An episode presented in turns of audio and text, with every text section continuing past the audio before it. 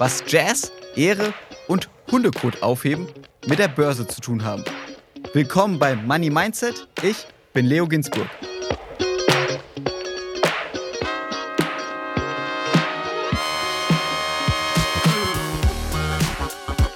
Disclaimer.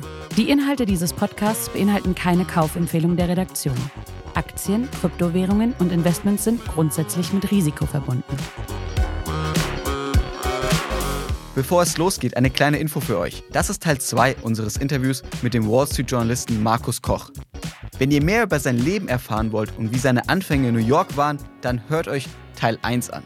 Jetzt sprechen wir über seine Investments. Markus, wie investierst du? Kommt drauf an. Meine Tochter ist zehn Jahre alt, ähm, hat seit Geburt ein Portfolio und meine Tochter ist sehr aggressiv investiert, also Wachstumswerte, hoher Aktienanteil sie ist zehn Jahre alt, sie hat sehr, sehr viel Zeit, äh, bis äh, dieses Depot letztendlich angefasst wird. Und statistisch gesehen ist, äh, egal wie hart so mancher Bärenmarkt ist, wir sind ja aktuell in einem Bärenmarkt, statistisch gesehen ist nach zehn Jahren das Risiko, eine Ehe einzugehen, viel höher als das Risiko, mit Aktien Geld zu verlieren. Also kommt es immer auf die Zeitachse an, auf die man investiert ist. Ich für meinen Teil mit 51, aber jemand, der eben an der Wall Street arbeitet, jeden Tag auf die Kurse schaut und natürlich auch diesen Kitzel quasi Börse richtig zu navigieren, ein Stück weit auch genieße. Und deshalb trade ich persönlich sehr viel und insbesondere in den letzten zwei Jahren.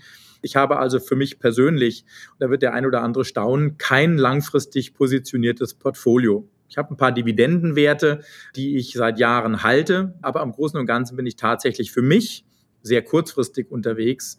Das kann ehrlich gesagt auch keiner nachahmen. Ich finde, gerade wenn man bei YouTube unterwegs ist, muss man immer auch sagen, Guys, jeder muss seine eigene Strategie festlegen. Man sollte nie jemand anderen nachtraden zumal der andere ja eventuell auch nicht über Wasser gehen kann. Ich bin nicht Jesus Christus, auch ich kann nicht über Wasser gehen, egal wie nah ich an der Wall Street dran bin. Und vor allen Dingen weiß ich, wer ich bin, wie viel Schmerz ich ertragen kann, wie viel Risiko ich eingehen möchte. Und ich weiß auch, was Risiko bedeutet. Ich lege nie Geld nach Chancen an, sondern immer nur nach Risiko. Und deshalb muss jeder im Prinzip seine eigene Strategie festlegen. Wichtig ist vor allen Dingen, dass man bei der Geldanlage keinen psychologischen Schmerz spürt wenn Menschen unter Geldanlage leiden und sie haben psychische Schwierigkeiten, damit umzugehen, muss man sich immer vor Augen halten, dass die ultimative Entscheidungsmacht nicht beim Markt liegt, sondern immer bei einem selber. Also die Macht, im Markt drin zu sein oder nicht drin zu sein, ist nie die Entscheidung eines anderen. Es ist immer die Entscheidung, die man selber treffen muss. Ne? Und deshalb glaube ich auch, dass die Frage, was passiert am Markt, nie die relevante Frage ist. Du kannst nicht äh, kontrollieren, was am Markt ist. Der Markt ist extern. Ne? Der Markt ist Ukraine-Konflikt, der Markt ist China, der Markt ist, was passiert in den USA, kriegen wir eine Rezession. Ja, das ist der Markt. Das kannst du nicht beeinflussen. Aber was du beeinflussen kannst, ist die Frage, wer bin ich? Kenne ich mich überhaupt? Kenne ich meine Emotionen?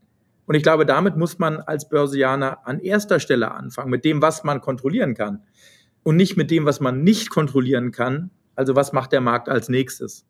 Dann lass uns ganz kurz über dein Dividendendepot sprechen. Kannst du uns verraten, was da für Unternehmen drinstecken? Also ein Dividendendepot habe ich nicht. Auch äh, diese Werte sind Teil meines gesamten Trading-Portfolios. Ich hatte zum Beispiel im letzten Jahr sehr, sehr lange AT&T wurde ich lange Zeit für ausgelacht. Ne? Ja, AT&T hohe Schulden und schwierig und kann die Dividende gehalten werden. Aber AT&T lief im vergangenen Jahr im Umfeld dieses Bärenmarktes ausgesprochen gut. Eine Aktie, die ich seit aller Ewigkeiten im Portfolio halte, ist Medical Properties Trust. Das ist im Prinzip eine Art REIT, die äh, im Bereich der Krankenhäuser unterwegs ist, eine Dividendenrendite hat von, ich würde mal schätzen, so Pi mal Daumen etwa zwischen sieben bis neun Prozent um den Dreh Man muss aktuell aufpassen, muss ich ganz klar betonen, das soll auch keine Kaufempfehlung sein. Äh, die REITs haben die Problematik, dass die Zinsen erheblich angehoben wurden. Das muss man hier im Hinterkopf behalten. Einige REITs haben bereits angefangen, ihre Ausschüttungen zu reduzieren. Das Risiko darf man also nicht unterschätzen. Aber auch das ist für mich eine Aktie, die ich je nach Kurs mal mehr im Portfolio habe und mal weniger, aber im Prinzip eigentlich dauerhaft mit dabei habe. Und du wirst lachen, neben den Dividenden wenn man mir vor vier, fünf Jahren gesagt hätte, Koch, du hast irgendwann mal 40, 50 Prozent deines Portfolios in Anleihen, dann hätte ich die Person wahrscheinlich ausgelacht. Äh, aber im vergangenen Jahr, insbesondere gegen Jahresende, hatte ich zeitweise 40 Prozent in langlaufenden Staatsanleihen. Ganz ehrlich, wenn du heute bei zweijährigen Staatsanleihen äh, drei, vier Prozent Zinsen bekommst, dann ist das auch eine relativ gute Rendite. Also Staatsanleihen für mich gehören in diesem Jahr auf jeden Fall auch mit ins Portfolio rein, zumal wir ja an der Wall Street in diesem Jahr noch gar nicht wissen, kriegen wir eine Rezession, ja oder nein. Wie steht es denn nun um die Gewinne der Unternehmen? Und ich befürchte, dass dieses Jahr in mancherlei Hinsicht noch schwieriger wird als das letzte Jahr. Im letzten Jahr konnten wir relativ klar erkennen, dass wir in einem Bärenmarkt sind und dass die Zinsen steigen und dass die Inflation steigt. In diesem Jahr haben wir sehr, sehr viele unterschiedliche Strömungen, die gleichzeitig aufeinandertreffen. Also das Ausmaß an Transparenz im Markt ist wesentlich schlechter in diesem Jahr. Es ist wesentlich suppiger geworden als 2022. Also dein Tipp, es lohnt sich vielleicht auch mal Anleihen anzuschauen und nicht immer nur an ETFs und Aktien und Bitcoin zu denken.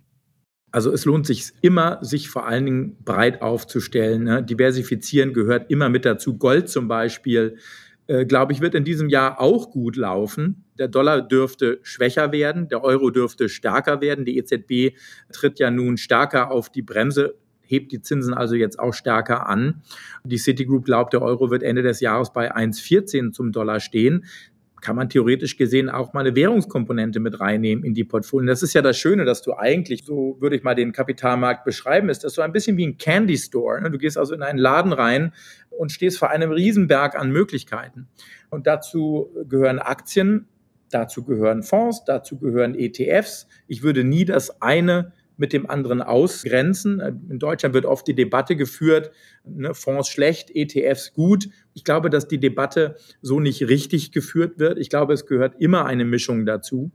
Zumal man bei Fonds eben nicht vergessen darf, dass es hier eben nicht einfach nur um Aktienkörbe geht. ETFs in einem Bullenmarkt ne, in dem alles, ne, jeden Tag 30 Punkte hoch, der Markt mal 40 Punkte hoch, eher langweilig, alles geht hoch. In einem solchen Umfeld sind ETFs ideal äh, weil äh, ETFs mit Momentum mit nach oben schwingen. Aber wir sind jetzt in einem Umfeld, in dem man tatsächlich auch mal hinschauen muss. Wie sieht die Bilanz aus? Sind das Marktführer? Sind das keine Marktführer? Wie hoch sind die Verbindlichkeiten des Unternehmens? Wie sind die langfristig strategisch aufgestellt? Und das sind dann eigentlich auch Phasen, in denen das Portfolio tatsächlich auch breiter aufgestellt sein muss. Die Auswahl von Einzelwerten ist wichtiger in einem Bärenmarkt als in einem Markt, der jeden Tag so ein bisschen nach oben plätschert. Aber würdest du sagen, für die Leute, die sich jetzt nicht so viel beschäftigen wollen mit Aktien, sondern einfach nebenbei einen Sparplan laufen haben, 100, 200 Euro im Monat und dann in MSCI World investieren, ist es trotzdem langfristig, würdest du sagen, besser auch mal aktive Fonds reinzunehmen und Aktien oder sollen die Art von Leuten einfach den ETF nehmen und gut ist? Also wer sich mit dem Thema nicht wirklich auseinandersetzen will, in einem solchen Szenario würde ich keine Einzelwerte ins Portfolio legen, weil Einzelwerte muss man beobachten, die muss man im Auge behalten. Wenn man einen aktiv gemanagten Fonds hat und man aussuchen kann, okay, welche Art von Fonds hättest du denn gerne? Ein Fonds, der auf Wachstumswerte sitzt, ein Fonds, der auf ein breites globales Aktienportfolio setzt. Da fängt eigentlich dann die Entscheidung an, wie will man sich aufstellen und letztendlich kann man das dann auch mit übertragen auf die ETFs. Ne? Wenn man sich ein MSCI World ins Portfolio reinlegt, also ein Produkt, das global breit aufgestellt ist über viele Aktien und Märkte hinweg. Ich glaube, es ist sehr schwer langfristig auch selbst als aktiver Fondsmanager einen MSCI World zu schlagen. Und wichtig ist dann vor allen Dingen in Bärenmärkten den Aktiensparplan weiterlaufen zu lassen. Ich nehme ja auch nicht meine Tochter von der Schule. Wenn sie mal eine 5 schreibt, dann kriegt sie halt Nachhilfe, bleibt aber am Ball und ich werde dafür sorgen. Dann, dann das Recht in der Schule bleiben wahrscheinlich. Ja, ja, eben. Ja. Ich meine, schau mich an, ne? Dropout, mich wollte keiner mehr haben, ja. Was musste ich machen? Flucht an die Walls für dich, arme Socke, ja. Gott sei Dank ist die Rechnung aufgegangen, ja. Aber ich finde, die Analogie passt Jeder weiß, dass je länger man zur Schule geht und je besser die Ausbildung ist, umso größer ist das Ertragspotenzial down the road. Und das ist am Kapitalmarkt letztendlich das Gleiche. Nur wegen eines Bärenmarktes einen Aktiensparplan, egal ob auf ETFs oder mit Fonds, zu kündigen, wäre genauso, als würde ich meine zehnjährige Tochter von der Schule nehmen, weil sie jetzt eine fünf in Latein geschrieben hat. Das macht keinen Sinn. Äh, langfristig gesehen, gerade nach zehn Jahren, hat man historisch betrachtet, selbst wenn man vor dem Crash oder vor der Finanzkrise gekauft hat, keine Verluste erlitten. Man muss nur durchhalten können. Man muss die eigene Psyche überwinden können und realisieren, dass Aktien langfristig gesehen das richtige Investment sind. Ich tue mich teilweise, wenn man darüber spricht, ein bisschen schwer, weil das klingt alles so wahnsinnig abgedroschen. Oder oh, will er Aktien verkaufen? Ja, guck mal hier es geht nicht darum, Aktien zu verkaufen. Mir ist es piep egal, wer Aktien hat oder nicht. Ich möchte sie nicht missen, weil ich es wirklich genieße, auch diese Dreidimensionalität, die Aktienmärkte mitbringen, zu verstehen. Es ist ja kein lineares Business, sondern es ist wirklich, du liest einen Roman und du musst herausfinden, wer ist denn jetzt der Dieb? Wer ist der Mörder? Wer ist der Gute? Und das zu erkennen und zu lesen und zu spüren, die Erwartungshaltung zu spüren und das umzusetzen, das macht mir unglaublich Spaß. Die meisten denken, na Gott, ich meine, was will sich in einem Buch mit sieben Siegeln, willst du nichts mit zu tun haben? Und ich kann das verstehen, dass die meisten Menschen oder der Nabel der Welt eben nicht Geld ist. Der Nabel der Welt, man will Geld haben, um Zeit mit der Familie zu nutzen, um mit Freunden weggehen zu können, um den Urlaub zu genießen. Auch dafür muss Geld da sein. Also Finanzleben gehört immer auch zum Leben mit dazu. Ne? Und ich finde gerade diejenigen, die das Thema fürchten, müssen sich damit auseinandersetzen, schon allein deshalb, weil man es dann vielleicht auch nicht mehr fürchten muss. Wenn du dich mit etwas auseinandersetzt und du ein Verständnis dafür entwickelst, selbst wenn du nachher nicht damit involviert bist, hilft es zumindest, die Angst davor zu nehmen. Ne? Also übrigens, ich hoffe, dass viele deutsche Politiker zuhören. Jetzt haben wir ja in Deutschland endlich mal sowas wie die Aktienrente, die kommen soll, auch wenn das ganze Modell, wenn ich mir das anschaue, mir so ein bisschen Übelkeit bereitet. Aber immerhin, immerhin, der winzigste Schritt in die richtige Richtung ist in Deutschland damit auch mal getan. Dann lass doch mal bei deinem Buchvergleich bleiben. Okay, du bist seit zwei Jahren hauptsächlich Trader, so ich das verstanden habe, oder tradest die ganze Zeit. Wie findest du denn den Mörder? Wie findest du den Helden? Wie gehst du beim Investieren vor? Worauf achtest du? Was sind so die Branchen, wo du sagst, ja, darauf setze ich, diese Kennzahlen sind mir wichtig. Wie sieht so ein Trading bei dir aus? Bringen wir mal die Analogie mit Jazz. Eine der ersten Sachen, die ich gemacht habe, als ich in die USA gezogen bin, ich habe angefangen, Jazz zu spielen, Jazzklavier und äh, für mich eine absolute Verkörperung auch der amerikanischen Kultur, weil Jazz von dir abverlangt, einmal die Struktur zu verstehen, also du musst die Chord Progressions kennen.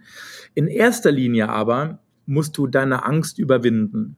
Jazz erfordert immer von dir ein offenes Denken und es gibt, wie Miles Davis mal so schön gesagt hat, keine Fehler im Jazz. Es gibt keine falschen Noten. Es liegt an dir selber, aus den Zitronen wieder Limonade zu machen. Und das ist an der Börse letztendlich genau das Gleiche. Du brauchst eine unglaubliche Offenheit dafür, andere Meinungen zuzulassen. Du brauchst eine sehr starke Offenheit dazu, auch in den Spiegel zu schauen und zu realisieren, dass wenn du in diesem Ring stehst, in diesem Boxring, dass kein anderer dafür verantwortlich ist als nur du selber. Du bist derjenige, der eine Entscheidung trifft und der für diese Entscheidung auch gerade stehen muss. Das heißt, Psychologie äh, und Börse, die Börse ist der beste Trainer für die eigene Psyche, um das richtig zu navigieren. Was macht meinen persönlichen Erfolg aus? Und auch diese Kunstbörse zu lesen, ist eben diese Offenheit, sich zurückzulehnen und zu sagen, okay, was versucht mir jetzt der Markt eigentlich gerade zu sagen? Also ich bringe dir mal ein Beispiel, Verbrauchervertrauen. Das Verbrauchervertrauen liegt in den USA seit der Pandemie am Boden. Aber komisch, dass die Konsumenten trotzdem so viel Geld ausgeben. Also man fühlt sich schlecht, aber man konsumiert trotzdem weiter. Und das ist eigentlich Stück weit auch Börse. Also jeder fürchtet jetzt eine Rezession oder viele fürchten einen Wirtschaftsabschwung und die Rezession. Aber man agiert nicht so, als ist es ein großes Risiko. Ne? Diese Lücke zwischen Empfinden und Machen, was bedeutet das für die Märkte? Und für mich gibt es kein spannenderes Thema, weil es einen wirklich herausfordert zuzuhören. seine eigenen Emotionen im Prinzip zu überdenken und auch zu hinterfragen. Und natürlich musst du auch die Größe haben und zu sagen, ich bin so davon überzeugt, dass egal was man mir sagt, im Übrigen auch als, gerade als Influencer, als YouTuber, egal was die Community sagt, trotzdem auch zu wissen, wann man festzuhalten hat an seiner Strategie. Das ist das große Problem vieler Laien, die in die Börse kommen, Bullenmärkten. Oh, guck mal hier, Heiner, schau mal hier. Jeden Tag Geld verdienen. Guck mal hier. Du bist gar nicht investiert am Aktienmarkt. Wie bist denn du drauf? Jeden Tag Geld verdienen. Und irgendwann denkt der Laie, was bin ich für ein Held? Jeden Tag Geld verdient, ne? Oh, der Anlageberater, der ist nur 10 Prozent, nur ich habe 40 Prozent gemacht. Dann zu realisieren, dass, Moment mal, ich bin gar nicht der Held. Es geht ja alles hoch. Und ich bin eben nur ein Teil dieser Suppe, die insgesamt immer heißer wird. Das, glaube ich, ist wirklich wichtig. Und das gleiche in Abschwungphasen, in Panikphasen. Eben nicht diejenigen zu sein, die auf einmal mitschreien, wenn alle anderen schreien, wenn der Schmerz so groß wird, weil es eben oft genau der Moment ist, an dem man genau das Gegenteil machen muss. Die Börse ist oft instinktiv das Gegenteil von dem, was wir als Höhlenmenschen gelebt haben. Ne, wenn der Säbelzahntiger angreift, was machst du? Du rennst weg. Was machst du, wenn der Bärenmarkt dich angreift? Du rennst ihm entgegen und das muss man erstmal verstehen und überwinden, hilft einem unglaublich abseits der Börse. Auch im Beziehungsleben. Ne? Ich bin seit elf Jahren verheiratet, zwölf Jahre mit meiner Frau zusammen. Man muss auch in einer Beziehung erkennen, wann man sagen muss, Schatz, du bist anderer Meinung als ich, ich respektiere das, wir haben uns trotzdem lieb. Oder zu sagen, Schatz, tut mir leid, ich habe recht und ich halte jetzt daran fest. Diese Parallelen ich glaube, das erkennen viele nicht, die mit der Börse nichts zu tun haben. Viele glauben, die Börse ist ein, ein Animal to itself, ein Wesen in sich selber, das eigentlich mit dem normalen Leben nichts zu tun hat. Das ist vollkommen falsch. Du siehst zwischen der Börse und diesem Innenleben der Börse, wir sind die Börse. Menschen sind die Börse, natürlich auch Maschinen mittlerweile, aber der Mensch ist derjenige, der die Wirtschaft ausmacht. Du putzt dir die Zähle mit, mit Procter und Gamble. Du hast die Aktie vielleicht im Portfolio. Du bist ein Teil des Ganzen.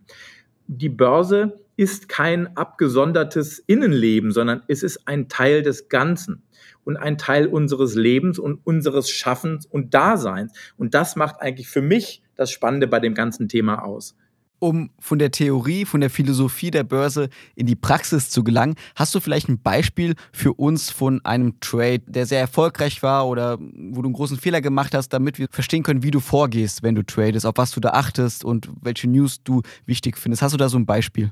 Mein größter Fehler war, ich glaube, das war damals Sears oder Kmart. Ich hatte damals Sears in den Abverkauf hinein in mein Portfolio gelegt, relativ große Position auch. Das war kurz nachdem ich meine Firmenanteile verkauft hatte und war vollkommen davon überzeugt, dass Sears als Brand in den Vereinigten Staaten, ich meine, mein Gott, Sears war einer der Urväter der Kaufhausgiganten Amerikas. Dieser Konzern wird nicht untergehen. Und trotz jeglicher Berichte, dass Gläubigerschutz kommen könnte, Bankrott könnte kommen, habe ich kontinuierlich in diese Schwäche hinein aufgestockt. Ich hatte eine relativ große Position. Ich wollte Recht haben. Und als Börsianer sieht man oft nur das, was man sehen möchte, anstatt der Realität ins Auge zu blicken. Insbesondere übrigens, wenn man Verluste hat. Ne? Oh, das kommt wieder. Das kann ich wieder wettmachen. Ich kaufe noch mal nach. Das kommt wieder. Das kommt wieder. Das Problem ist, dass man dadurch der Realität nicht wirklich ins Auge schaut. Das war mein größter Fehler. Ich weiß gar nicht mehr, wie viel Geld ich damit verloren habe, aber es waren zig Zehntausende von Dollar, die da in Flammen aufgegangen sind. Und für mich eine weitere sehr, sehr wichtige Lehre neben dem Wertpapierkredit neben der Tatsache, dass ich zum Beispiel auch nie mit Hebeln von mehr als zwei arbeite. Ich bin nicht wahnsinnig. In erster Linie will ich mein Geld nicht verlieren. Das ist das absolut Entscheidende. Das war ein Fehler im Negativen. Und im Positiven muss ich sagen, als Börsianer lohnt es sich vor allen Dingen mit sehr viel Respekt an das Thema ranzugehen. Die Hemmschwelle zu traden ist durch Technologie so wahnsinnig reduziert worden. Ne, jeder kann innerhalb von Sekunden irgendwo ein Depot aufmachen. Und das Ganze sieht wahnsinnig einfach aus. Ja, du brauchst keine Tradinggebühren zahlen. Guck mal hier. Und Heiner Müller macht's und die Tante Uli macht's und alles wunderbar. Und niemand verliert jemals Geld. Börsianer reden ja sehr ungern über ihre Verluste. Also hast du es immer nur mit wahnsinnig erfolgreichen Menschen zu tun. Ist natürlich alles gelogen. Über 80, 90 Prozent der Trader verlieren übers Jahr Geld, ja, weil es sehr schwer ist, den Markt zu navigieren und die Psychologie zu navigieren. Viele Trader führen deshalb Trading-Bücher. Und jetzt komme ich zu deiner Frage zurück. Es gibt nicht den einen Trade, bei dem ich sage, oh guck mal, das war jetzt besonders erfolgreich, weil ich nie Positionen habe, die so groß sind, dass sie meine Performance gefährden können. Ich habe meistens kleinere Positionen, 2% Gewichtung, 5% Gewichtung, vielleicht mal 7 oder 8%, aber ich habe vor allen Dingen nie eine Position, die so groß ist. Denn was ist denn, wenn ich damit verliere? Ich will ja nicht meine Jahresperformance damit kaputt machen. Äh, das heißt, entweder ein Trading-Buch führen und wirklich sich vor Augen zu halten, was habe ich denn damals falsch gemacht? Habe ich vielleicht nichts falsch gemacht? Ne? Es war nur der Markt. Ja? Also man muss sich wirklich damit beschäftigen. Und ich kann jedem nur raten, nicht einfach ins kalte Nass zu springen und zu traden. Die meisten Leute verlieren hab und gut mit Traden. Das ist ein Job, ich mache morgen auch nicht einfach eine Bäckerei auf. Ich werde morgen nicht Ingenieur, ich operiere morgen keine Menschen. Das muss wirklich gelernt sein und das bedarf Zeit. Erst dann, ne, wenn man sein Lehrgeld bezahlt hat, und ich habe genügend Lehrgeld in meinem Leben bezahlt, kann man das vielleicht mit einer größeren Ernsthaftigkeit betreiben. Und wer keine Zeit hat, für 90 Prozent der Anleger, du hast es schon angesprochen, ist es das langfristige Investieren. Spart euch das Ganze auf und ab. Schaltet die tägliche Berichterstattung ab, macht euer Ding, wisst vor allen Dingen, wo ihr hin wollt. Die meisten Menschen haben kein Ziel, übrigens auch im Leben. Ne? Du kannst dein Lebensziel nicht erreichen, wenn du es nicht definiert hast. Und das Gleiche betrifft die Börse auch. Ohne Ziel wirst du es nie erreichen können. Was ist dein Ziel? Gar nicht so leicht die Frage, weil, also man sagt ja immer, der Weg ist das Ziel. Und ich liebe jeden Tag, mich wieder mit dem Thema auseinanderzusetzen, mich mit unglaublich spannenden Menschen darüber zu unterhalten, was ich als nächstes machen kann. Ich hatte mit Cisco ein Hologrammformat. Cisco hat hier in meinem Studio Hologrammtechnik getestet, um mal zu zeigen, wie sieht Kommunikation der Zukunft aus. Wir hatten unseren Finanzminister Christian Lindner gerade hier als Hologramm mit dabei. Und darum geht's für mich. Ne? Ich erfinde mich neu. Was kann ich anders machen? Und was bietet Technologie? Mein Gott, das ist Schlaraffenland, in dem wir hier leben. Überleg mal für Anleger, ich habe damals Effektenspiegel gelesen, was für ein Müll. Ich habe Hoppenstedt-Charts ausgewertet. Heute habe ich 270.000 Follower, mit denen ich mich austauschen kann. Ich kann nachlesen, was denken die Menschen eigentlich? Worüber wollen die lesen, hören? Was kann ich von denen lernen? Was beschäftigt die Menschen da draußen? Das ist doch als Medienmenschen, als Börsianer das Geilste, was du dir vorstellen kannst. Du hast ein Gesicht, der Person, mit dem du es zu tun hast. Und du hast auf einmal ein Gespräch auf gleicher Augenhöhe. Es ist nicht mehr das Predigen von der Council. Es ist nicht mehr der Banker im schwarzen Anzug mit Krawatte, der auf dem Podium steht und dem kleinen Mann erklärt, wie die Welt funktioniert. Wir sind alle auf einmal Experten geworden. Vielleicht nicht Börsenexperten, aber der Hausmann, die Hausfrau, der Bäcker, der Klempner, jeder ist in seinem eigenen Segment irgendwo Experte. Und das Internet ermöglicht uns die Chance, auf gleicher Augenhöhe miteinander zu sprechen und uns auszutauschen. Und du merkst selber, ich meine, da geht bei mir das Herz auf, ne? die Begeisterung. Ich, das, für mich ist das wie ein Candy Store, jeden Morgen reinzugehen und sagen, NFTs, wie geht denn das? Von daher lebe ich jeden Tag mein Glück, jeden Tag zu sagen, das ist mein Glück. Ich kann dir sagen, was für mich in meinem Lebensweg sehr, sehr wichtig war. Und was sich in meiner Karriere auch geändert hat, in jungen Jahren, dieses Ziel, ich will Geld haben. Ich glaube heute, dass das Wichtigste, was man im Leben hat, die Ehre ist. Dir kann in deinem Leben alles genommen werden, aber der Blick in den Spiegel, dieser Blick kann dir nie genommen werden. Wenn meine zwei Hunde auf die Straßenseite kacken und es ist keiner da, ich hebe das trotzdem auf. Damit fängt die Entscheidung an, ob du in deinem Leben das Richtige machen willst oder ob du bereit bist, das Falsche zu tun, obwohl du genau weißt, dass es nicht das Richtige ist.